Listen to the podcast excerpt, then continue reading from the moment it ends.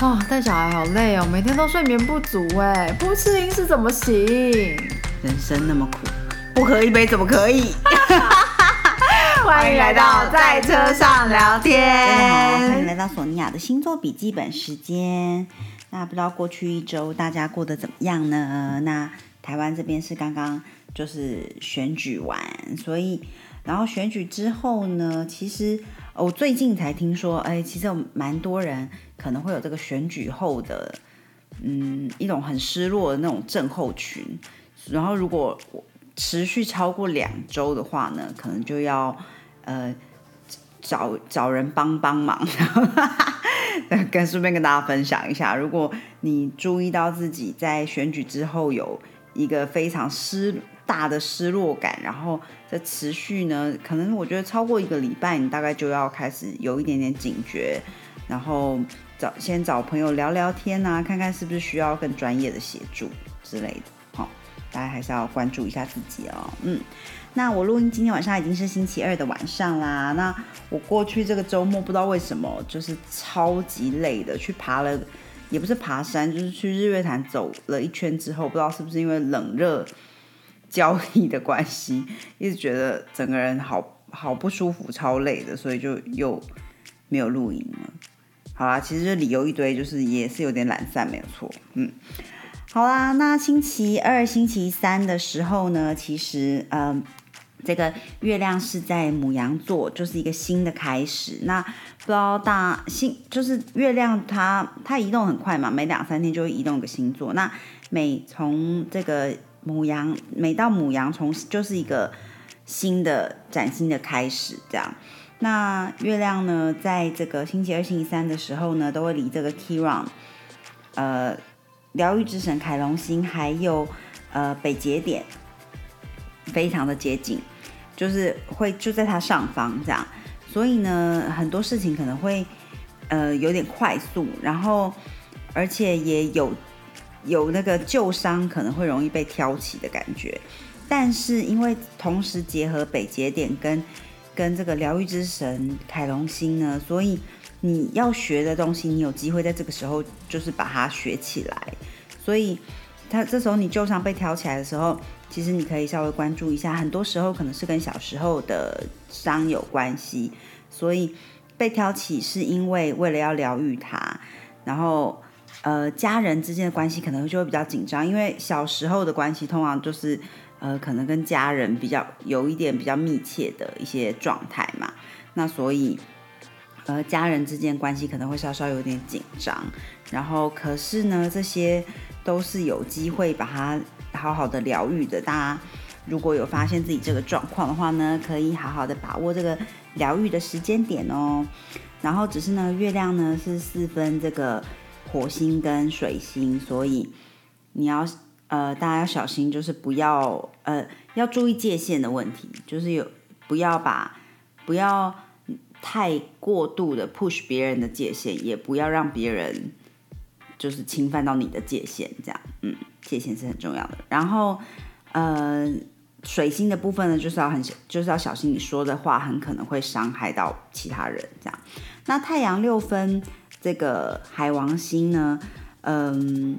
其实是蛮蛮好的，就是大家可能哎直觉力会比较好，就是有一些事情开始哎慢慢有。In line 就是在一个线上面的感觉，会也会觉得自己好，好像比平常还要聪明一点的感觉，讲出一些自己想说，哎，我怎么会想到这样说啊的话，然后，呃，就是有比较正向的一些一些连结的关系，也可能会会会出现这样，嗯，然后月亮呢，在星期二、星期三的时候，哎，星期三、星期四啊。的时候呢，会三分像这个金星，所以呢，呃，跟女生在一起呢，就是哎有不错的能量哦，就是女孩之间是有一个和谐的关系这样子。那呃，水星同时跟这个木星也是三分相，然后再加上哦很复杂星象，金星同时又跟海王星四分相，所以这。星三、星四就是有点充满对比的一天，可能可能你会同时觉得哎受到背叛，或者是有财务的一些状况，但是同时呢又有又有支持的力量进来，尤其是女性能量，然后也有可能是有关于写作啊，有关于呃 business 啊，商业还是嗯社交家人之间呢，可能有一些好的消息。在这个时候呢，嗯，你可以优先考虑比较有逻辑的思考，因为这个水星、木星这种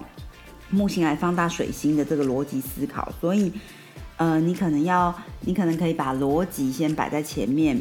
多于这个一些想象的部分，这样。然后，不过呢，这个有金星跟海王星的四分相，要非常小心的是这个上瘾的问题，还有。呃，界限缺缺乏界限的问题，以及就是财务方面呢，如果你突然想要做一个什么样很大型的投资，也许哎缓一缓哦，这样。那呃星期五的时候呢，太阳跟那个冥王星合相，然后同时三分月亮呢，月亮现在是在月亮星期五的时候就进入金牛座了。那它在月亮在金牛座是一个提升的相位，所以呃，如果你有一些 resolution 那个。新年新希望啊，有关于呃那个财务的面向，还是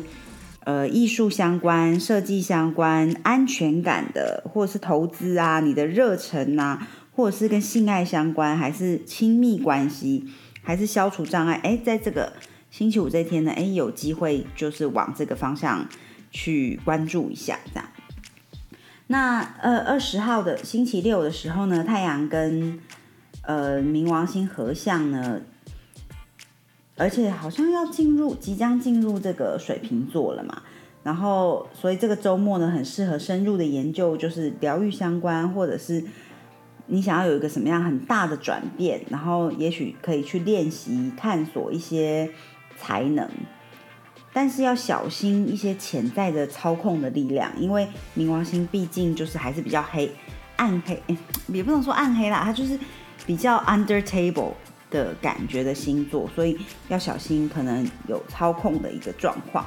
然后也可以去发展一些自己对什么事情有热忱啊，培养一些亲密关系，呃，就是